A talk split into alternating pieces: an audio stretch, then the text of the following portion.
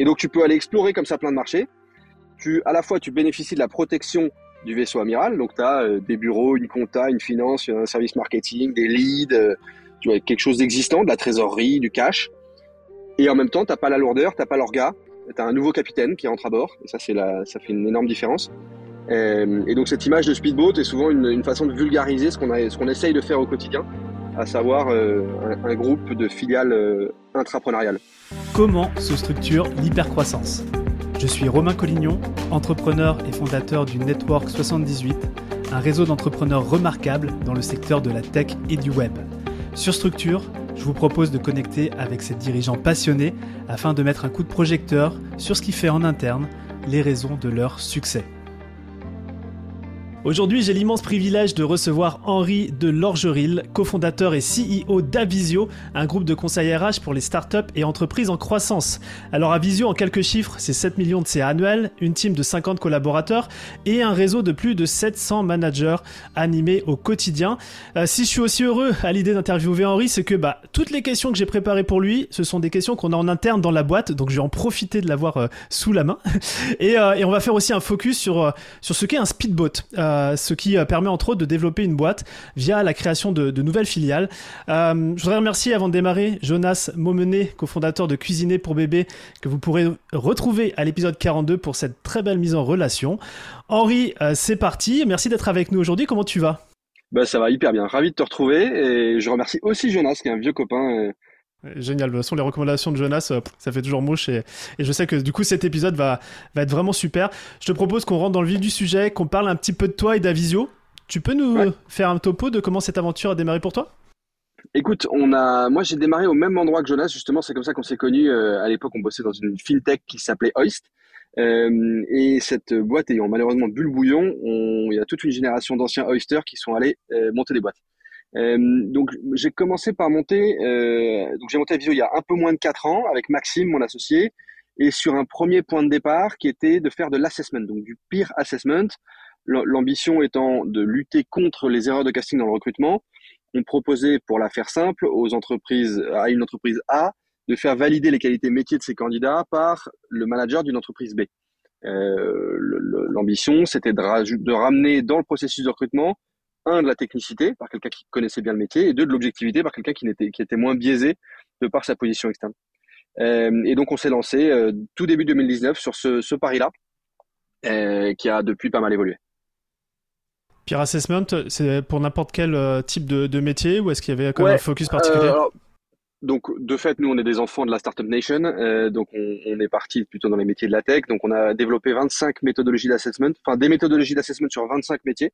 Et pour chacune de ces, pour chacun de ces métiers, on a constitué autour de cette méthodologie d'assessment euh, un petit réseau de euh, entre 5 et 10 managers qu'on pouvait solliciter à la demande pour faire de l'assessment et on rémunérait ces managers pour faire passer des entretiens pour le compte d'autres boîtes, entretiens métiers. Euh, et c'est comme ça qu'on a constitué le premier pôle de 120 managers au début. Euh, c'est comme ça qu'on a constitué nos, nos, premières bases clients de gens qui étaient très contents de ce qu'on leur rendait d'un point de vue euh, purement euh, satisfaction client. Et pour autant, le début était, euh, je sais pas si tu veux que j'en parle à ce moment-là, mais on peut y aller. A été euh, plus dur que prévu. En fait, on avait vraiment pensé un service qui était très pur et parfait. Tu vois, très intellectuel, euh, très méthodologique, assez compliqué à vendre parce que ça nécessitait quand même en gros d'aller voir un RH ou un, ou un, ou un manager et lui dire écoute, tu recrutes comme un pied, je vais le faire à ta place sur la partie euh, expertise métier, tu vois. Tu vas avoir un DIRCO, tu dis écoute, je sais que tu as du mal à recruter des, des, commerciaux, il y a un autre DIRCO qui va le faire à ta place. C'est compliqué pour le directeur commercial d'aller voir son DG en disant est-ce que je peux dépenser euh, entre 600 et 1000 balles pour faire ce, cet exercice-là? Mmh. Et, euh, et, donc la première année, on a fait 50 000 euros de chiffre d'affaires à deux avec Max. Donc c'était intellectuellement génial, mais euh, businessment parlant, si je peux dire, c'était une catastrophe. 50 000 euros à deux managers de, de 10 ans d'expérience, il vaut mieux ouvrir un, un, un stand de frites. Euh, et donc, on, tu vois, au bout d'une première année. Que vous n'avez pas fait. Vous n'avez pas fait ça. Donc, qu'est-ce que vous avez fait On n'a pas fait. Euh, on s'est dit, bah, stop ou encore. Euh, on avait plutôt promis à nos épouses qu'on s'arrêterait si jamais on, on, on, décollait pas. Et en fait, on a un peu poussé, on a un peu menti, puisqu'en fait, on, ce sont les managers qui nous ont mis sur la voie du vrai business qui nous a fait grossir ensuite qui était donc le business de recrutement, tu l'auras compris, mmh. euh, puisqu'en fait, ces managers qu'on sollicitait sur des missions d'assessment, donc d'évaluation de candidats, nous disait, mais tu sais, sur ce job, tu pourrais aller voir Romain qui s'ennuie là où il est, Jonas qui vient de démissionner, Bernard qui est pas assez challengé, etc. Et donc, ils ont commencé à nous coopter des profils. Hmm. Et, on est devenu donc des chasseurs de tête par cooptation. Et c'est là que l'aventure a, pas commencé, mais à, accélérer. Et, donc, euh, bon, là, je sais qu'à Vision, on va en parler. tu nous racontes 4 ans en arrière, euh, donc ça, a évolué. Donc, peer assessment pour démarrer. Ensuite, euh, les managers qui finalement se disent bah, je peux te placer un gars, cooptation. Il y a une méthodologie qui est. Qui est en fait, j'ai deux questions. Il y a une première, c'est une méthodologie de peer assessment. Il y, a des bonnes pratiques que vous avez mis en place. Et est-ce que vous le faites toujours d'ailleurs? Est-ce que vous êtes vraiment pur chasseur de tête? Ok. Alors, on, le fait toujours et c'est toujours un métier qu'on aime beaucoup faire. Euh, on a une vraie tendresse pour cette méthodologie parce que euh, je ne tiens plus les stats, mais à l'époque où je les tenais, on avait vraiment un taux de casse ridicule. On était, on rendait un travail de qualité qui était génial. On aidait des aujourd'hui encore, euh, tu vois, je je crois qu'on on, fait le peer assessment de tous les CTO eFounders, tu vois. Dès qu'il y a un CTO qui rentre chez eFounders, c'est nous qui l'assessons. Et pourtant, on n'est pas CTO, mais on a dans le réseau des CTO qui sont capables de le faire. Euh, en fait, le, le, le, peer assessment est génial dans cela qu'il permet de ne, effectivement, de pas biaiser les gens et puis de séparer complètement l'évaluation soft skills, qui est la personne, qu'est-ce qu'il aime faire, etc. Et puis l'évaluation hard skills, est-ce qu'il est bon à son métier Et je pense à un exemple très simple, tu vois, le jour où tu recrutes un directeur juridique pour faire de la propriété intellectuelle chez toi, par exemple, euh, tu vas interviewer des directeurs juridiques, tu, vas tous les, ils vont tous te sembler relativement bons sur leur métier, tu vois, ils vont dire des, parce que tu connais rien. buzzwords, les bonnes punchlines, parce que toi-même, tu es une quiche. Euh, en revanche, tu mets un directeur juridique encore un peu plus balèze euh, en face de, de, de ce candidat-là. En cinq minutes, il sait si le gars est solide ou si c'est une pipe. Euh, donc, c'est un, un excellent, une excellente méthodologie pour éviter de se tromper et de se faire biaiser. Alors tu me disais un peer assessment. Je creuse un peu dessus si c'est ok. Je sais qu'on va parler de plein d'autres sujets, mais euh, ça, ça m'intéresse. Peer assessment, tu disais que c'est entre 600 et 1000 euros. C'est ce que j'ai cru comprendre. Et, derrière, quelle, est la au-delà de s'assurer qu'on va avoir un candidat qui est balèze à la sortie, qui est quand même un beau résultat. Qu'est-ce que vous livrez ou qu'est-ce que les managers livraient en termes de, de livrables? Ouais, à la fin, on rend un, on rend un un audit de compétences, qui est un document qui fait une dizaine de pages en PDF, où sont statués euh, tout un tas de savoir-faire. La méthodologie qu'on a choisie au départ, c'était de prendre le métier en tant que tel, de décrire le métier par euh, donc sur quatre grandes thématiques, les savoir-faire, les savoir-être, ça, et ensuite de découper ces thématiques en euh, chantiers. L'idée, c'est donc des les chantiers, c'est des tâches qu'un professionnel doit être capable d'assurer en autonomie. Donc, par exemple, pour un podcasteur, c'est j'en sais rien. Euh, régler son micro. Euh, régler son micro, par exemple. Ça, c'est une tâche. Et donc, à la, à la fin, on arrive à un truc un peu comme à l'école, tu vois, c'est euh, maîtriser, pas maîtriser, à renforcer.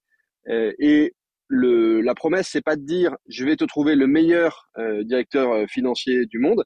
C'est juste que je vais te, te donner une photographie le plus transparente possible de ce que vaut techniquement ce directeur financier. Ça veut dire qu'il est fort à ça, il est fort à ça, ça il l'a jamais fait, ça il est nul, ça il est très fort. Ça veut pas dire choisis lui ou choisis lui. Ça veut dire voilà, mmh. euh, désormais c'est plus un, mur, c'est une, une, vitre tu vois au travers. Ok, génial. Euh, Henri, tu es, un mec de réseau. Euh, tu disais première année, même pas les premiers mois, 5-10 personnes euh, managers. Ensuite, à la fin de l'année, 120 managers. Aujourd'hui, plus de 700. comment vous avez développé ça? C'est pas qu'à ta seule force, j'imagine. Il y a forcément des, des process, des systèmes derrière Alors, tu poses ta question est, est excellente, d'autant plus que je suis effectivement un homme de, de réseau. J'ai toujours adoré ça. Euh, j'aime bien connaître du monde, j'aime bien connecter des gens. J'ai toujours fait ça à l'époque gratuitement, c'était pas mon métier. Euh, et donc au départ, évidemment que les 120 premiers managers, c'était la plupart c'était des copains, euh, des copains, des, des, copines, tu vois, des gens que j'avais croisés dans ma dans ma carrière, euh, des, des, anciens de prépa, d'école, etc. Euh, et la, pro, le, la, on va dire la deuxième embauche qu'on a fait, c'est tout de suite on a embauché un profil senior, une fille qui s'appelle Edith qu'on a débauché de French Founder, qui avait une vraie science du réseau parce que le pari, ça a été de dire, il faut très très vite que l'asset numéro un de la boîte, qui est donc son réseau, ne soit plus les copains d'Henri de Lorgerie, mais soit le réseau d'Avisio. Donc il fallait dépersonnifier au maximum Henri de Lorgerie de Avisio pour que bah, ce soit plus que euh, le, Friends and Family d'Henri de Lorgerie.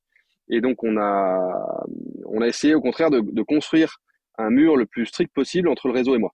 Ok, parce que euh, Maxime, ton associé, c'était pas forcément sa partie, développer le réseau ou quand même tous les bien Sûr. Euh, Maxime, en fait, Maxime a, ramené, de par son background, a ramené beaucoup de marketeurs. Moi, j'ai ramené beaucoup de sales. Hmm. Euh, et donc, il, fallait qu'on, à la fois qu'on ventile le réseau, donc que ce soit plus que nos potes, parce que c'était, c'est limitant que c'est que ton hmm. réseau. Et puis, il fallait qu'on rajoute des, des composantes métiers supplémentaires, HR, finance, opérations, sur lesquelles on était nous-mêmes moins forts. Génial. Tu vois, là, c'est ma, première pépite. J'en ai déjà eu pas mal, mais le fait d'avoir embauché Edith pour juste s'occuper du développement du réseau et que ce soit pas personnifié à toi. J'ai quand même le sentiment que tu portes la boîte, on te, voit pas mal, mais au final, tu as quand même euh, dans, dans l'équipe euh, d'autres personnes qui, jouent ce rôle. En fait, le, le c'est d'ailleurs une réflexion intéressante sur la, question du réseau et comment on entretient son réseau. Souvent, on imagine, on, on, on voit le réseau comme un stock, c'est-à-dire le nombre de gens que tu connais. En fait, le réseau, c'est pas un stock, c'est un flux. C'est-à-dire le nombre de gens que tu connais et qui te sont utilisables, entre guillemets, ou utiles. C'est-à-dire des gens que tu as vus dans un délai euh, que le cerveau est capable de, de, de, de processer. Donc, c'est les gens que, avec qui tu as déjeuné dans les six derniers mois, et qui t'as pris euh, un, un, call dans les six derniers mois. Et donc, tu te souviens de leurs problématiques, ils se souviennent de toi, tu leur as rendu un service, euh, ils ont quelque chose à te dire et tu n'es pas euh, le, gars de, de, prépa d'il y a 15 ans. Mmh. En fait, si, si tu déboules dans la boîte mail ou dans le LinkedIn d'un de tes copains en terminale pour lui demander quelque chose ou lui proposer un projet, s'il n'y a pas eu du frais récemment, bah, ça va être moins fluide. Et donc, le, le réseau est un vrai travail. Alors le réseau personnel est du coup un effort personnel de se contraindre à faire des déj, des petits déj, des calls, des mails, etc. Mais quand ça devient une profession, eh bien il faut y passer du temps. Hmm. Donc aujourd'hui, Edith, elle est plus tout seule, ils sont quatre dans son équipe, euh, et ils passent leur temps à organiser des événements, des petits déj, des mises en relation, des calls. Euh, et, et, et, en fait, euh, je te donne ce chiffre de 750 top managers dans le réseau, mais c'est même parfois un peu moins. Je pense que c'est plus proche de 500 utiles, tu vois. C'est 500 qui ont été euh, mécaniquement euh, activés dans les dernières semaines. Ouais, très clair. Je sais pas si, tu connais... loin, loin, des yeux ou loin du cœur, si, si tu leur parles pas, ils t'aident pas. Je sais pas, je sais pas si tu es familier avec le nombre de Dunbar, qui est, euh, qui est un nombre qui dit qu'un être humain peut avoir un maximum de 250 relations amies, etc. Bon, ça varie en fonction des stats, mais, mais le fait effectivement d'avoir Edit, d'avoir une équipe, etc. Moi, ça marque euh, beaucoup le fait d'avoir, c'est pas le réseau d'Henri, c'est pas le réseau de Maxime, mais c'est le réseau d'Avisio. Euh, surtout que c'est un, un, critère clé du succès de la boîte. Donc, euh, merci pour ce premier partage sur lequel je pensais pas qu'on allait mettre les pieds, mais c'est tant mieux. je crois qu'on a, on a pas mal discuté de finalement la première partie d'Avisio 2019, cabinet RH, peer assessment, et, enfin chasseur de tête. Aujourd'hui, vous êtes un groupe avec euh, sept filiales. Euh, et, un truc qui m'a marqué, c'est que tu m'as dit maintenant, je, je, sais plus trop les chiffres, etc. Donc ton rôle a aussi évolué. Euh, donc j'ai un premier, une première question pour toi, c'est aujourd'hui quel est ton rôle, quelles sont tes responsabilités chez Avisio, comment tu permets à la boîte de, de, rayonner? mon métier, c'est ce que je suis en train de faire maintenant. C'est-à-dire, c'est mon métier, c'est parler d'Avisio et faire en sorte qu'on soit connu et que des, des plein d'entreprises s'intéressent à nous pour ensuite faire bosser les filiales. Euh, cette histoire-là, elle commence euh, bah, quelques semaines après l'arrivée d'Edith. On grossit, on commence à gagner un peu d'argent. Euh, l'immense avantage de ce métier, c'est qu'on rencontre plein de gens. et là-dedans, il y a évidemment des gens qu'on destine à nos clients, qu'on envoie à nos clients, qu'on fait recruter chez nos clients. Et puis il y a des gens où, tu sais, dans l'entretien, tu dis ah j'aime bien, j'aime bien, j'ai envie de creuser. En fait, j'adorerais bosser. Et un jour, on a Max et moi, on a rencontré Aurel, Mhm. Donc une fille qui sortait d'Econocom, profil de directrice commerciale avec un drive de dingue, très proche de moi, dans l'ADN très proche de moi. Euh, et avec un, franchement, cette fille a un drive de fou, un feu de fou. Euh, elle, quittait Paris, c'est juste après le confinement, elle quittait Paris avec son mec pour euh, partir à Nantes. Et elle nous a dit, j'adore ce que vous faites, j'aimerais bien le faire avec vous. Mais son dernier salaire chez Econocom, c'était des 100 et des 1000. Jamais on n'était capable de se payer ce profil-là. Et donc on lui a dit, écoute, euh, tâtonnons ensemble. On a fait trois entretiens, quatre entretiens, on a déjeuné ensemble, etc. Et on lui dit, bah, vas-y, tu prends un visio et tu vas le monter euh, à Nantes. Euh, mais comme on n'est pas capable, comme on veut pas trop se diluer et qu'on n'est pas capable de te payer, en fait, on, on, va faire un peu comme une franchise, c'est-à-dire tu vas créer Avisio euh, région et tu vas lancer ce service. Euh, c'est tout à fait cohérent avec ce que tu fais, d'accompagner des talents parisiens pour aller vers la région. Et donc on a lancé ce, cette première filiale dans lequel la visio centrale était majoritaire. Euh, et on a pu donner un gros paquet de parts à Aurel pour aller euh, développer le business d'Avisio en région depuis Nantes. Cette idée-là, euh, elle n'est pas sortie complètement de notre chapeau. Elle est sortie, en fait, je l'ai copiée d'un groupe que tu connais probablement qui s'appelle Théodo ou M33, euh, qui est, je crois, vraiment une des plus belles réussites du, conseil, notamment en produits, euh, des dernières années françaises, qui est piloté par un type qui s'appelle Benoît Charles Lavoisiel, qui est un, méga star. Et, euh, et, lui, il a développé une verticalisation de ses services et des fidélisations de ses services. Donc, j'ai aspiré quasi complètement l'idée. Et c'est comme ça que Avisio est devenu un groupe avec euh, un, un, groupe central et puis des filiales opérationnelles. Et depuis, on n'a fait que multiplier ces filiales opérationnelles en partant de, des trois contraintes qu'on avait dans le service. Donc, dans le service, tu as trois, trois voire quatre contraintes.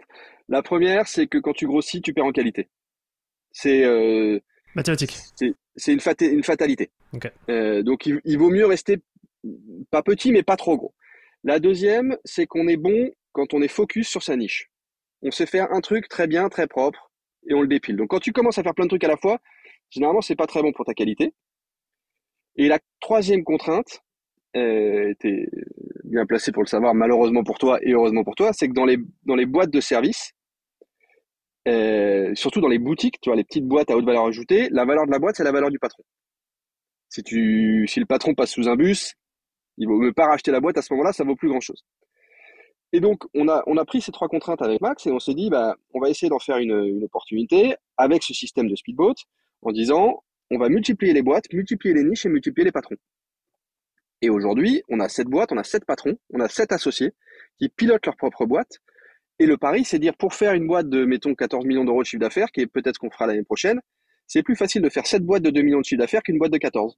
T'as moins de, t'as, plus d'agilité, t'as moins de lourdeur, tu partages plus de charges entre soi, et surtout t'as euh, sept fois plus de focus, d'ownership et de responsabilité avec ces profils de business founder un peu comme une sorte de startup studio euh, où, on, où rentre des nouveaux entrepreneurs qui nous amènent euh, une nouvelle cartouche de, TNT à mettre dans le moteur du, du kart. Ok. Euh, tu vois, si je peux revenir sur l'exemple d'Aurel, parce que c'était le premier, c'est peut-être le, plus parlant. la première question que j'ai, c'est quand elle est partie à Nantes, est-ce que c'était toujours la même mission de peer assessment et de chasseur de tête, ou c'était déjà une autre expertise qui était, qui, était vendue, entre guillemets? Ça, c'est la première question. Ouais, dis-moi. Le... Alors, pardon, je, je, réponds à cette question. Ouais, vas-y, vas-y, vas-y. J'ai tendance à faire des boucles ouvertes, donc vas-y. ouais. tu sais, commercialement, c'est pas bien. Hein. Il faut répondre à une question après l'autre. Euh, le... Le... La première offre qu'elle est allée lancer, c'est effectivement recrutement plus assessment. Et aujourd'hui, maintenant, précisément, on est en train de se poser la question de se dire, euh, en plus, est-ce qu'elle prendrait pas la carte de tous les autres business vendors pour distribuer les autres services d'Avisio euh, en province? Donc, c'est des questions qui sont tout à fait d'actualité. Hmm, ok, top. Et donc, euh, vous associez avec, maintenant, vous avez sept filiales, donc sept founders avec vous, etc. Est-ce qu'ils sont salariés d'Avisio Pas du tout? Est-ce qu'ils sont juste associés? Comment C'est quoi un petit peu le montage Sans, rentrer dans, dans, les détails, mais voir comment ça fonctionne. Ils sont, ils sont tous associés. et d'ailleurs, depuis cet été, chez Avisio, tout le monde est associé via un management package. On en reparlera à un autre moment. Mais en tout cas, les business owners sont très associés.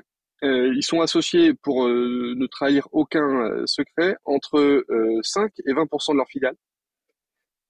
et c'est selon en fait la capacité qu'ils avaient à prendre des risques quand ils ont monté leur filiale. En fait, à chaque fois, on fait un trade-off assez simple qui est de dire il y a en gros cinq critères le niveau d'avancement du lancement du produit qu'on veut lancer. Est-ce que ça va être difficile ou pas difficile? Est-ce que c'est exploratoire ou pas exploratoire? Est-ce que les clients attendent déjà ou est-ce qu'au contraire il faut faire du, market research, etc. Euh, L'expertise qu'amène le nouveau business founder, ce qui va nous coûter, c'est-à-dire sa capacité éventuellement à se mettre au chômage quelques mois, etc. Est-ce qu'il arrive avec du business lui-même? Euh, Et puis après, le reste, c'est de la négociation. Mais donc, en fait, selon, est-ce qu'on le paye day one, est-ce qu'on le paye pas day one, est-ce qu'il prend du risque, est-ce qu'il prend pas du risque, en fait, on va faire varier son paquet de parts. Ok. Euh, évidemment, euh, tout ça est sujet à négociation puisque notre but, à nous, c'est d'avoir quelqu'un qui est euh, complètement chef d'entreprise, mais qui fait aussi grossir un trésor de guerre qui est le trésor de guerre du groupe Avio. Ouais. C'est très, ce que je dis est très cash, mais c'est aussi très vrai. Tout le monde est, pousse dans le même sens. Euh, et on, essaye d'amener avec ce format d'entrepreneuriat des gens à monter leur boîte qui ne l'auraient pas nécessairement fait. Je prends l'exemple de Calixte, qui est un exemple que j'aime bien, qui est notre associé qui a lancé Avisio une résidence, donc le service de DRH part-time, qui est euh, de fait le service qui cartonne le plus depuis un an. Euh, en un an, on a déjà 12 DRH en CDI, euh, on a une demande de Ça m'étonne pas. pas à répondre à tout. Donc c'est le plus gros, c'est dans les derniers mois le plus gros carton d'Avisio. Euh, Calix, il était DRH en freelance, euh, lui-même, il était DRH part-time. mais il se définissait pas du tout comme entrepreneur. Il aurait probablement, il disait à l'époque qu'il n'aurait pas été capable de lancer une boîte, ce qui était faux, mais il s'en rendait pas compte. Euh, et surtout, si on lui avait dit qu'au bout d'un an, euh, il aurait recruté 12 DRH de 15 ans d'expérience, ni lui ni moi ne l'aurions signé sur le papier. Mais en fait, le, le, mélange entre la capacité entrepreneuriale, structuration, marketing de Max et moi, et l'expertise RH de Calix, ça donne un truc dix fois plus facile que si chacun l'avait fait tout seul de son côté. En train de m'ouvrir tellement de, de, portes, je sais pas laquelle euh, ouvrir en premier. Euh, sans risquer d'en fermer une autre. Mais euh, je, je, les laisse un peu ouvertes dans ma tête et je vais essayer d'en ouvrir une là pour toi. Euh, tu as mentionné, euh, si on revient peut-être à la genèse d'une filiale, tu as mentionné le speedboat. Et peut-être qu'on peut, ouais. faire un, un topo là-dessus parce que ces filiales, elles ne sortent pas de nulle part. C'est une stratégie que je ne connaissais pas avant de, de, de te connaître. Est-ce que tu peux nous parler, nous faire un topo complet, si tu veux, de, de cette stratégie-là? Et puis comment, comment vous la mettez en place, vous l'implémentez chez Avisio? Comme, comme d'habitude, quand on parle de stratégie d'entreprise, euh, on présente un truc qui, qui, va être super clair, mais qui en fait, euh, on a pas mal rétro-expliqué. Hein. Mais le, le, la, théorie du speed, la théorie du speedboat, c'est, euh, c'est, je crois que c'est un truc qui vient des, des, des, des commandos marines. Donc tu as le gros, le gros vaisseau amiral, et en fait, tu vas euh, envoyer des petits bateaux rapides qui vont aller explorer euh, une crique ou, ou qui vont aller reconnaître un bateau qu'on ne connaît pas à l'horizon et en fait qui, qui vont euh, pas être freinés par la lourdeur du gros machin, qui éventuellement s'ils sautent sur une mine, c'est pas très grave, on n'a pas perdu grand chose, mais en revanche s'ils deviennent gros, ben, ça devient un deuxième vaisseau amiral. Et, et donc c'est la même chose en entrepreneuriat, c'est-à-dire le fait de se dire j'ai des, des propositions de valeur connexes, upsell, cross-sell avec mes clients, et je vais les lancer avec un nouvel associé. Et bah, si ça plante, ça plante, mais si ça marche, ça marche. Et c'est pas contraint par euh, le poids du vaisseau amiral qui va mettre des, des, des, des heures, des jours, des mois ou des semaines euh, à faire son virage. Et donc tu peux aller explorer comme ça plein de marchés. Tu, à la fois, tu bénéficies de la protection du vaisseau amiral. Donc tu as euh, des bureaux, une compta, une finance, un service marketing, des leads, euh, tu vois, quelque chose d'existant, de la trésorerie, du cash. Et en même temps, t'as pas la lourdeur, t'as pas l'orga, tu as un nouveau capitaine qui entre à bord. Et ça, c'est la, ça fait une énorme différence.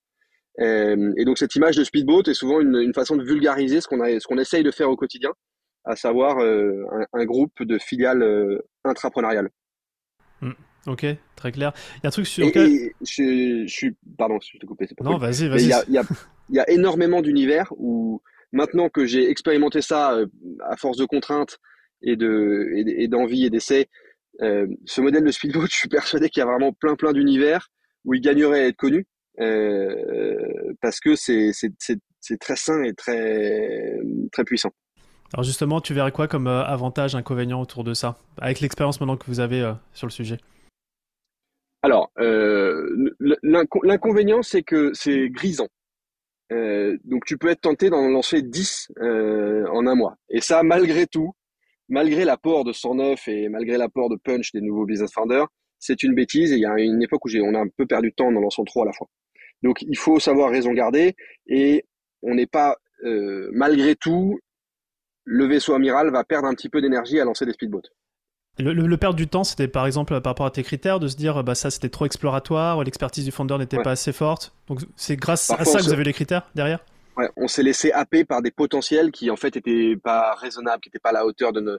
Euh, tu vois, il y a un moment où, où j'ai beaucoup exploré le fait de euh, de lancer une, un speedboat sur les sujets produits, product, euh, qui est un pain pour moi assez fort. Mmh. que ce soit le conseil, peut-être le conseil en produit, le recrutement en produit, le product as a service. Euh, il y a plein de choses à faire autour du produit parce que observe dans nos services une inadéquation très forte entre ce que cherchent les boîtes et ce que cherchent les talents. Euh, et j'ai passé peut-être deux ou trois mois à, mal dormir à cause de cette histoire de produit, à essayer de retourner le problème dans tous les sens. Comment je lance un speedboat produit? Avec qui je le lance? Est-ce que je lance avec une autre boîte Avec un nouvel associé? Et c'était un trop gros morceau pour le moment où on était. Donc, tu vois, ça, c'était un, mmh. un, exercice où j'ai essayé d'aller trop vite. Donc, faut pas aller plus vite que la musique.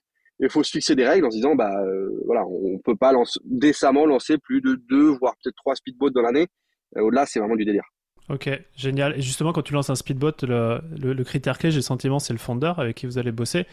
Est-ce est que le founder, c'est vraiment genre, euh, je, on va revenir sur le réseau et la, et la relation, c'est genre, il y a quelqu'un, je vois vraiment un potentiel bosser ensemble, on explore Ou est-ce que de, de, manière proactive, vous allez chercher, en fonction peut-être de besoins identifiés chez vos clients à visio global, une spécificité euh, en mode chasse, quoi, du coup?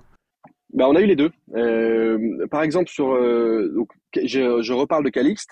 Calixte, en fait, il était venu faire un petit déjeuner. Donc, on fait toutes les deux semaines, on fait un petit déjeuner pour métier pour former nos équipes. Mhm. C'est important que nos équipes soient fortes en métier.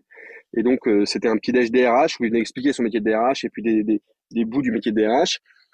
Et pendant le petit déj, je l'ai trouvé bon. Je le connaissais pas, c'est Edith qui l'avait ramené dans le réseau. Je l'ai trouvé bon, je l'ai trouvé sharp. Je trouvais qu'il vendait bien son métier de DRH. Et c'est pendant le petit déj où je me suis dit, tiens, mais en fait, euh, aujourd'hui, les DRH part-time, euh, on pourrait lancer un speedboat. Sur... J'avais pas du tout l'idée. C'est le gars qui m'a donné l'idée, je l'ai chopé à la sortie du petit déj en disant, viens, on monte un truc ensemble, et ça l'a chopé. Ah ouais, cash. Genre, euh... ouais. Ok, intéressant. Ouais, c'est une histoire marrante. Et, et à l'inverse, euh, Fanny qui a monté le studio marque employeur, Fanny, je l'ai cherché pendant six mois.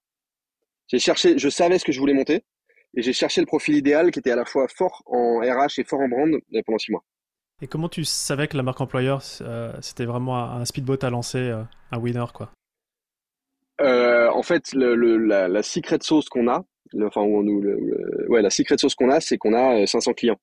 Et qu'en fait, assez régulièrement, tous les, une fois par trimestre ou une fois, une fois tous les six mois, je m'autorise la possibilité de spammer toute la base de clients avec un petit questionnaire en disant Hello, salut tout le monde, qu'est-ce que vous pensez de telle idée, telle idée, telle idée, telle idée? Euh, Un peu, un peu façon asphalte, tu vois, quand ils font, je sais pas si tu, si tu commandes sur asphalte, mais régulièrement mhm. ils disent, si on lance un jean, vous en pensez quoi? Bah oui. ben, on fait pareil, si on lance un business, vous en pensez quoi Et tu fais ta market research chez des clients qui t'aiment bien, donc euh, donc ils prennent les cinq minutes pour te renseigner. Et donc j'avais une market research prête, je savais euh, à peu près ce qu'on pouvait vendre, où était le pain, et donc c'est ce qu'on proposait aux founders qui allaient nous rejoindre, en l'occurrence Fanny, sur la partie marque employeur.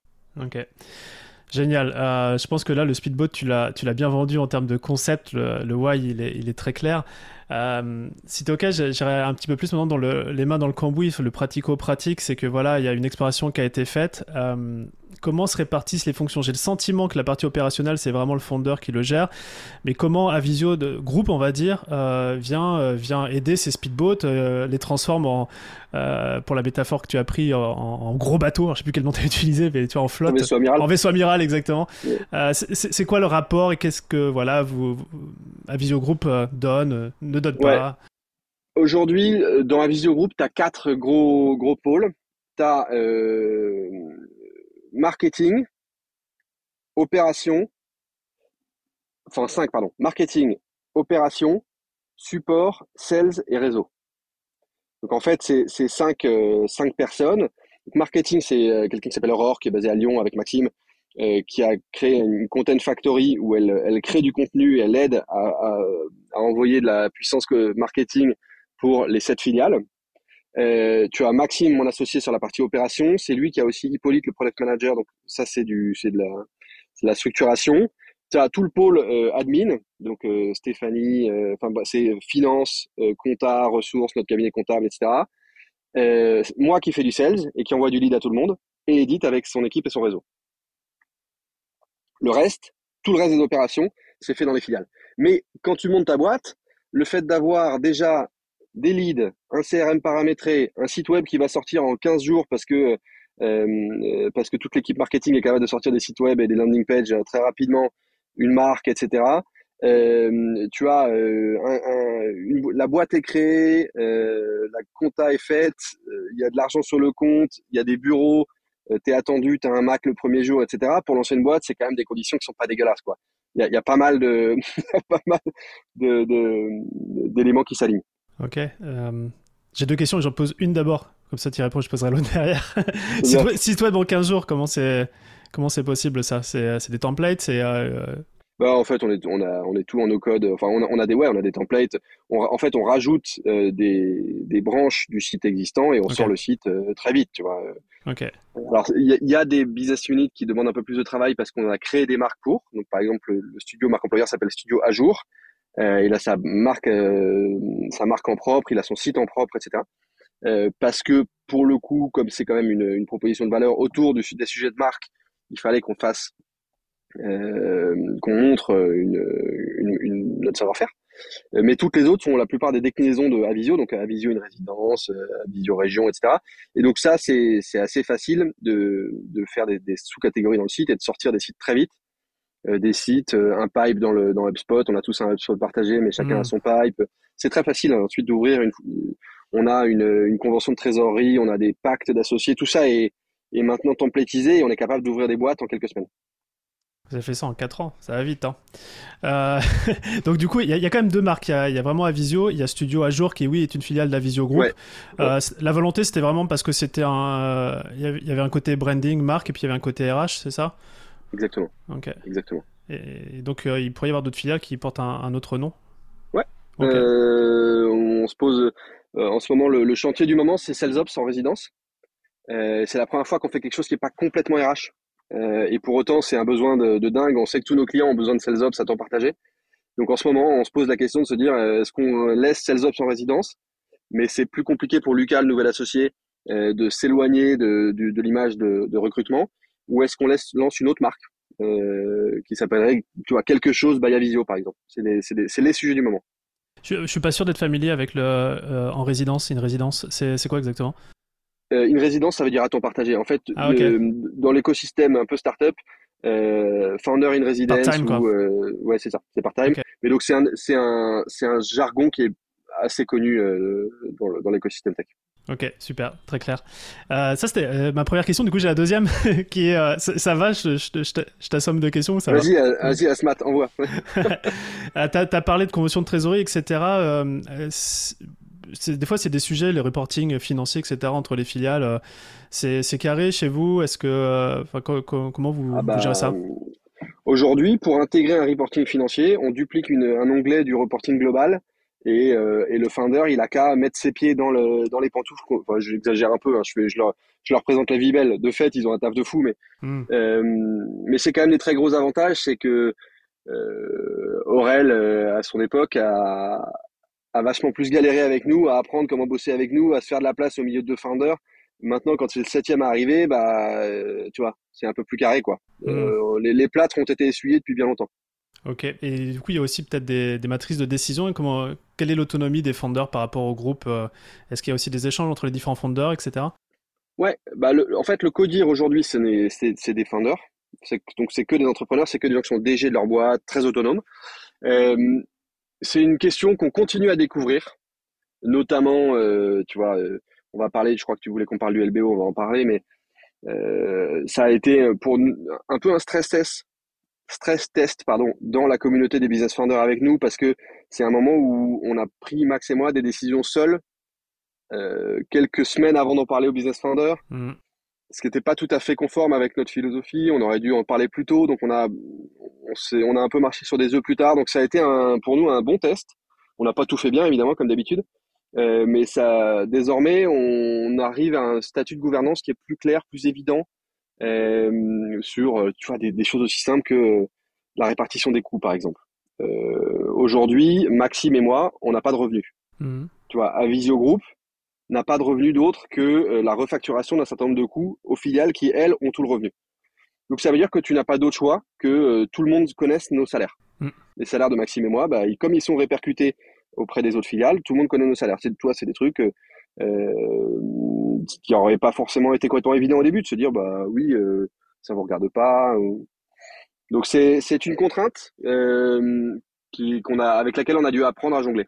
Ouais bah peut-être ça peut euh, aller sur euh, ma prochaine question c'est effectivement les, les inconvénients de tout ça parce que sur le papier c'est genre hyper beau c'est la croissance etc et les frictions points de blocage euh, ou les, les challenges à, à surmonter tu les tu pourrais les identifier?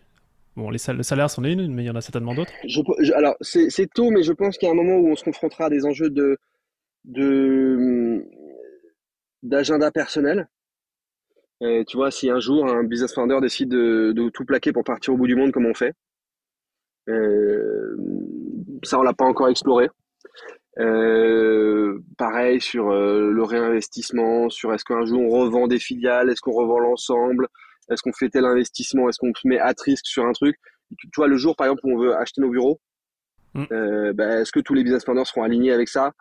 Donc, on, on, risque probablement de découvrir des emmerdes qu'on n'a pas encore tout à fait listées. Ouais. Euh, je me fais pas, tu vois, je suis pas en train de te dire que le modèle euh, groupe et filiale est, est, est, un paradis sur terre. Je, je dis qu'il est très intéressant, mais euh, mais je suis sûr qu'il a encore des, il y a encore des, des bêtes féroces sur l'île qu'on a découvertes et qu'on n'a pas encore été confronté à ces bêtes féroces. Ok, ça marche. Même si j'ai le sentiment que c'est, c'est, cadré au mieux, mais bon, à un moment donné, il faut, faut construire l'avion en plein vol et on découvre. exactement. euh, j'ai peut-être une dernière question sur, sur cet aspect filial, et puis c'est peut-être un, côté inspiration. C'est euh, à partir de, de, quel moment Alors, toi, tu as, tu as ton expérience et tu as été inspiré pour te dire, ok, ce modèle-là, c'est un très bon modèle pour Avisio. À partir de quel moment une boîte qui a une certaine traction peut envisager de le faire. Et se dire ok est-ce que c'est un passage obligé de croissance selon toi ou non? Et puis à quel moment quels sont un peu les critères où tu te dis ok là c'est bon on est mûr pour passer en mode filiale? Tu as déjà dû entendre cinq fois ce schéma mais tu as les cinq étapes de l'entrepreneuriat. Euh, ID MVP euh, efficient processes scale diversify. Euh, ce qui tue les boîtes, c'est le fait soit de pas savoir où elle en est dans cette dans ces cinq étapes, soit de tuiler les étapes, c'est-à-dire faire du scale quand on n'est pas efficient processes, faire du diversify quand on n'est pas scale, etc. Euh, je, je, prends très souvent cette, cette image-là parce qu'elle est simpliste et donc euh, pour les imbéciles comme moi, elle est pratique. Euh, deux. deux crétins autour d'un podcast. Euh, c'est hum, ça, ça pourrait être un bon titre de, de podcast. Deux crétins autour d'un micro. On, peut, on peut s'arranger si tu veux pour le titre. je, pense qu'on fera mieux quand même. On fera mieux. Euh, je crois que il n'est pas envisageable de euh, faire ce format de, de speedboat tant qu'on n'est pas au moins à l'étape du scale, voire du diversify. Euh, nous, on a fait notre premier speedboat, c'était pour faire du scale en région. Le deuxième, c'est pour faire du diversify en, avec la formation. Donc, je pense que ça peut être peut-être la réponse à ta question de se dire, euh, on attend d'être quand même assez solide dans les process et d'être d'être un peu gros, d'avoir un peu d'épaule. Ouais. Tu n'as pas la référence, je connaissais aussi ces cinq étapes, mais tu n'as pas la référence des fois en tête? On la voit trop passer? Je sais, euh, je sais pas. J'ai dû, dû l'appliquer à quelqu'un comme d'habitude. Ouais, d'accord. Euh, ok, très clair. Euh, ok, donc moi ce que j'entends en fait quand même dans, dans votre approche, c'est que bah voilà les process étaient carrés et euh, c'était dans une démarche de scale en région, et en même temps bah, c'était aussi dans une notion de bah, on a un truc bien solide et on peut diversifier, donc il n'y a, pas forcément de bonne réponse, mais vous êtes plus sur les 4 et 5e étapes Que, que, dans les premières. tu vois, tu, tu, tu n'as pas l'épaisseur, le sérieux, le temps, etc. pour aider quelqu'un à monter sa boîte quand mmh. toi-même la tienne n'est pas propre, tu vois. Ouais. Euh, nous, quand on a lancé euh, la première, on était déjà en route pour faire le premier million d'euros de chiffre d'affaires. Il y avait quelque chose d'un peu installé, quoi. Ouais, ouais, ouais. Ok, superbe. Euh, on peut parler un, peu de LBO Allez, go Leverage Buyout, c'est en juin dernier, il me semble que ça s'est passé. Ouais. Est-ce que tu peux. En fait, ça a été annoncé en juin dernier, mais donc on a commencé à se parler plutôt en novembre avant. D'accord. En novembre précédent. Donc 7-8 mois avant. Est-ce que tu peux nous expliquer de quoi il s'agit? Pourquoi vous l'avez fait? Comment ça se passe?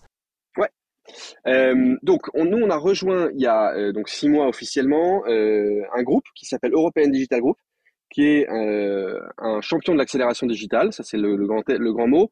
En fait, c'est un groupe qui fait du build-up d'entreprises de, services sous LBO. Je m'explique parce qu'il y a plein de termes un peu sauvages. Pour partir d'une base commune, le LBO, donc Leverage Buyout, c'est une façon de racheter des entreprises en s'adossant avec la dette je prends très souvent un exemple qui est très simple, c'est l'immobilier locatif, l'investissement locatif en immobilier. Si demain euh, tu veux acheter un studio à Montreuil qui coûte 100 000 euros, tu vas euh, amener 10 000 euros d'apport, tu vas emprunter 90 000 euros à une banque, tu vas acheter ce bien-là à 100 000 euros. J'oublie euh, les frais de notaire, etc. volontairement pour être simple. Donc j'achète à 100 000 euros et pendant peut-être 10 ans, je vais avoir un gentil locataire qui va me rembourser 1000 euros par mois. Euh, à titre de loyer, euh, 600 euh, euros par mois. Et euh, au bout de 10 ans, je vais revendre cet appartement. Et en fait, il vaudra, parce qu'il y a eu un peu d'inflation immobilière, il vaudra 150 000 euros. Et donc, je vends pour 150 000 euros quelque chose qui m'a coûté 10 000 euros. Et tu as eu à la fois une augmentation de la valeur intrinsèque du bien et un remboursement du coût du bien bancaire par le locataire. Et donc, le, ça, fait un multiple de fois 15 en 10 ans. Et ça, c'est l'effet magique de la dette, c'est l'effet multiplicateur de la dette. Et euh, c'est un, un, grand classique en économie. J'étais censé le savoir en sortant d'école de commerce, je l'avais un peu oublié. Et en fait, le LBO, ça consiste à acheter des boîtes sous ce format-là. C'est-à-dire, tu sélectionnes une boîte que tu veux acheter, tu vas l'acheter et tu vas utiliser les résultats de l'entreprise pour rembourser l'emprunt bancaire. La plupart du temps, c'est un fonds qui amène l'équivalent de l'apport, un fonds ou un investisseur ou une entreprise qui amène l'équivalent de l'apport, et ensuite une banque qui va compléter avec de la dette sur quelques années. Évidemment, tu l'as compris, ce modèle n'est valable que à deux conditions pour être vraiment rentable. Un, la boîte est rentable, donc elle est capable de dégager un résultat qui va rembourser la banque. Et deux, elle est en croissance pour qu'à la fin, quand tu vends l'ensemble, bah, tu aies en plus l'effet euh, de, multiplication de la valeur. Euh, European Digital Group, c'est la rencontre entre, un, entre Vincent Klingbeil, qui est un, un, multi-entrepreneur, qui s'est associé avec euh, Montefiore, qui est un des fonds d'investissement, un des fonds de, de private equity le plus puissant de la place de Paris, en tout cas le plus efficace de la place de Paris. Euh, ils ont chacun mis un certain nombre de millions d'euros sur la table et ils ont endetté l'ensemble pour racheter des boîtes. Et le principe, c'est ils achètent euh, plein de spécialistes de la transformation digitale, donc des agences, des ESN, des cabinets, etc., toutes non concurrentes, toutes complémentaires dans la transformation digitale, avec une stratégie euh, top line, c'est-à-dire où euh, on chasse ensuite en meute. Donc, quand il y en a un qui rentre chez L'Oréal, tout le monde rentre chez L'Oréal. Et tout le monde se fait des passes. Et le deal qui est monté par, euh, par Vincent euh, Knibel, qui est absolument génial, c'est qu'en gros, tout le monde se fait acheter en majoritaire. Donc aujourd'hui, on a EDG euh, est majoritaire chez Avisio. Et en revanche, on a réinvesti une partie du, de notre cash out dans le groupe. Donc ça veut dire que je suis Max et moi, on est investisseurs évidemment dans Avisio, mais aussi on est investisseurs dans les Big Boss, dans Ores, dans AdsUp, dans toutes les boîtes qui constituent la plateforme euh, European Digital Group. Et donc tout le mmh. monde a intérêt à ce que tout le monde grandisse. C'est super sain. Et quelle, quelle raison euh, euh, EDG aurait justement d'être majoritaire?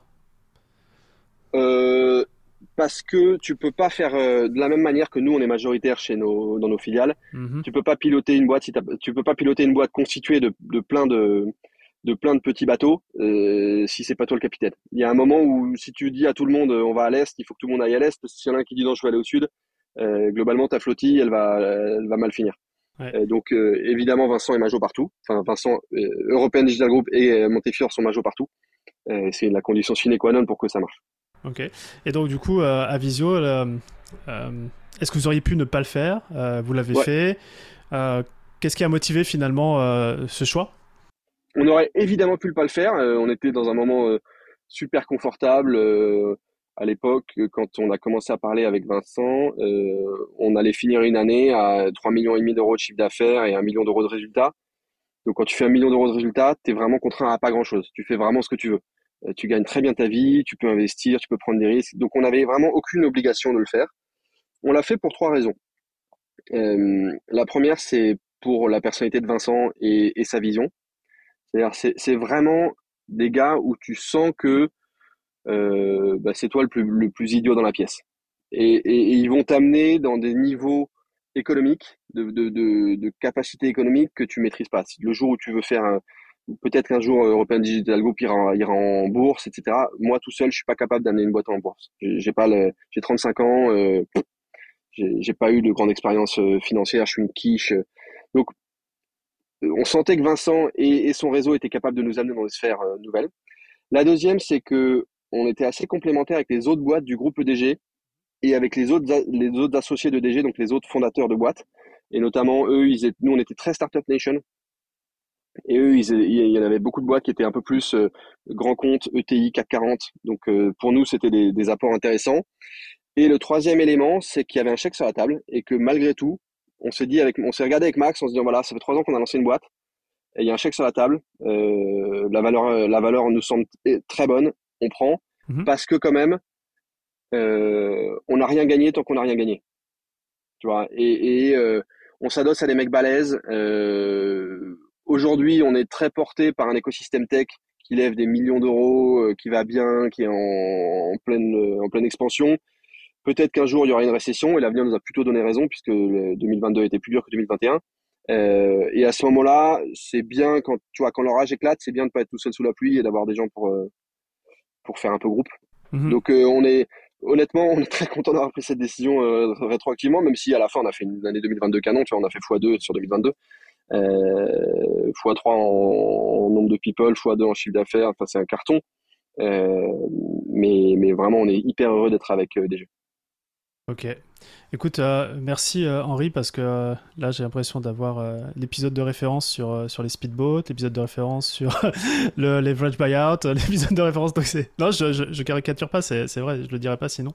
alors j'insiste je, un tout petit peu sur le leverage buyout, sur la vente endettée. le LBO, c'est quand je te dis que j'aurais dû le maîtriser en sortant d'école de commerce, c'est vrai. Et j'ai appris plein de trucs quand Vincent nous a expliqué tout ça. Vincent et Edwina, qui est donc sa, sa Madame M&A du groupe, euh, j'ai eu l'impression de tomber des nues alors que je devrais maîtriser vraiment ce, mm. cette, façon de faire. C'est tout un pan de l'économie, le LBO, et c'est un pan d'économie que dans la tech, on connaît pas. Alors, on le connaît pas parce que généralement, on n'est pas rentable. Ah oui. C'est pas adapté au LBO, mais néanmoins, ça ouvre le champ des possibles, un champ des possibles de dingue. J'ai vraiment eu l'impression d'être d'être le puceau de la bande, de pas maîtriser ces écosystèmes-là, parce que derrière, tu as évidemment LBO, tu as MBO quand c'est les managers qui rachètent la boîte, tu as OBO, OBO quand c'est l'entrepreneur lui-même qui se rachète la boîte à mm. lui-même. Il y a un potentiel qui est dingue. Ok. Il y, a, deux critères que tu as partagés, celui de la rentabilité, celui de la croissance, euh, qui, entre guillemets, permet d'être éligible à ce genre de dispositif. Euh, tu aurais, des chiffres à, partager? À partir de quelle rentabilité on peut se dire, ok, c'est un bon move, à partir de quelle croissance, etc. Est-ce que ça soit fort? Et que si c'est léger, ça passe? Non, si c'est léger, ça passe. Euh, si tu si tu payes 2% de service de la dette et que 2% d'intérêt de la dette et que tu fais une, une as une croissance annuelle de 1%, bah c'est pas bon. Euh, mais euh, tu as certains euh, parfois tu peux dire soit tu as une stratégie top line, ce qui est plutôt la stratégie EDG, c'est-à-dire on fait grossir la valeur de l'ensemble. Donc tu as à la fois du remboursement mais c'est surtout la valeur de l'ensemble qui va valoriser le deal à la fin. Soit tu peux aussi avoir une, une, une stratégie plutôt coût où tu vas dire je vais augmenter la rentabilité en diminuant les coûts. C'est un peu moins ce que ce qui m'aurait excité et c'est pas du tout la hmm. stratégie de DG. Hmm. Mais, euh, mais ça existe aussi. Donc y a, je crois pas qu'il y ait de, limite absolue. Ok. Eh ben écoute, euh, super, merci, c'est hyper clair. Euh, ce que je te, propose, Henri, c'est de passer le, dernier virage ou la dernière ligne droite de, cet échange, peut-être un petit peu plus léger, même si peut-être ça sera encore bien bien deep. Quelle serait pour toi la, ressource qui t'a aidé, inspiré en termes de, gestion de filiale, création de groupe? Alors oui, tu as partagé, euh, partagé M33 et Théodo, c'est ça? Ouais, Théodo, ouais. Euh, concrètement, comment... Euh, alors je sais pas si c'est la ressource dont tu peux nous parler ou s'il y en a d'autres, mais je serais curieux un petit peu de se dire comment ça t'a inspiré tout ça. Alors, moi j'ai, comme tu l'as dit quasiment en intro, je suis un homme de réseau, donc il y a beaucoup de mes, mes théories qui sont issues de rencontres. Euh, et puis en plus, j'ai un cerveau euh, sédimentaire où j'ai besoin d'entendre plein de fois plein de choses pour que ça sédimente tranquillement et qu'à la fin euh, semble apparaître comme par magie mon opinion ou ce qui me semble être mon opinion. Euh, avec un peu de recul, évidemment ces quelques grandes rencontres de grands patrons, Benoît Charles Lavozel, Thibaut Monoyer à une époque, Frank Zorn qui été le patron de Groupon, Julien Foussard qui été le patron d'Oit, donc des mecs qui m'ont vachement influencé très fort. Et puis dans le quotidien, il y a eu des groupes, notamment il y a un, alors ils vont rire et ils vont se, se foutre de ma gueule parce que c'est une des activités principales qu'on a sur cette book WhatsApp. Mais quand on a quitté Hoist, euh, on était quatre middle managers côté business. Euh, et on a tous les quatre monté des boîtes de services à quelques semaines d'écart. Et on est un groupe WhatsApp où on est euh, quatre. Et on a tous les quatre, euh, je crois, on a passé notre premier million à quelques jours d'écart. C'était assez marrant. Et notre activité principale consiste à s'engueuler et à se foutre de la gueule des uns des autres. Mais quand même, dans les moments chauds, c'est un petit groupe de quatre très fort, où on s'est toujours beaucoup parlé, on s'est beaucoup débriefé les trucs, on s'est beaucoup donné des conseils. Et donc je pense que dans mes voilà cette espèce de, de, micro groupe m'a pas mal aidé à prendre confiance, à poser des questions, ça c'était super. Ok, bah le, le, réseau est le réseau proche, hein, ça garde rapproché. Euh. Bien sûr, le réseau c'est tout. Euh, on a pu intituler aussi ce, podcast euh, Comment, comment euh, se faire un, réseau pour la croissance. J'ai une dernière question à, te poser. C'est une question un petit peu dans, le futur. J'aimerais que tu imagines qu'on ait cette même conversation, alors cette fois-ci pas en, ligne, virtuellement interposée, mais en chair en os. Et j'ai une bouteille de champagne pour trinquer en l'honneur d'Avisio. D'Avisio pardon. tu pourrais me dire à quoi on trinque spécifiquement? Si c'est dans un an, je pense qu'on trinquera au centième salarié c'est pas du tout un objectif, mais je pense que ça sera. Il faudra qu'on passe par là pour le plan de croissance qu'on a, qu'on a en tête. Donc, sans salarié, c'est pas mal quand même en 4 ans. Donc, euh, ça sera presque 5 ans à ce moment-là. Ouais, c'est énorme. en tout cas, c'est inspirant. Euh, super Henri, euh, merci énormément pour, euh, pour les pépites que tu as partagées sur divers sujets. donc vraiment, vraiment cool. Moi, je repars avec tu vois, le, le, topo complet, je l'ai dit, hein, sur les speedboats, sur les filiales, sur LBO. Et puis, tu as, as, vraiment été généreux en termes de backstage. Donc, je voudrais te remercier pour ça. Bah écoute, merci de ton invitation. C'est un sujet que j'adore que j'adore évoquer et, et je dois dire que de, de, des quelques podcasts que j'ai eu la chance de faire dans ma vie, qui est probablement celui qui a le plus bossé en amont et posé ses, préparé ses questions et tout, donc c'est un plaisir. Euh, j'espère que ça peut être utile à toi et, peut-être à d'autres. Euh, et puis au plaisir de, de, boire du champagne dans un an, du coup. Si Exactement, les centièmes salariés, on trinque, ça marche. salut, salut, salut Henri. Et merci encore. Ciao.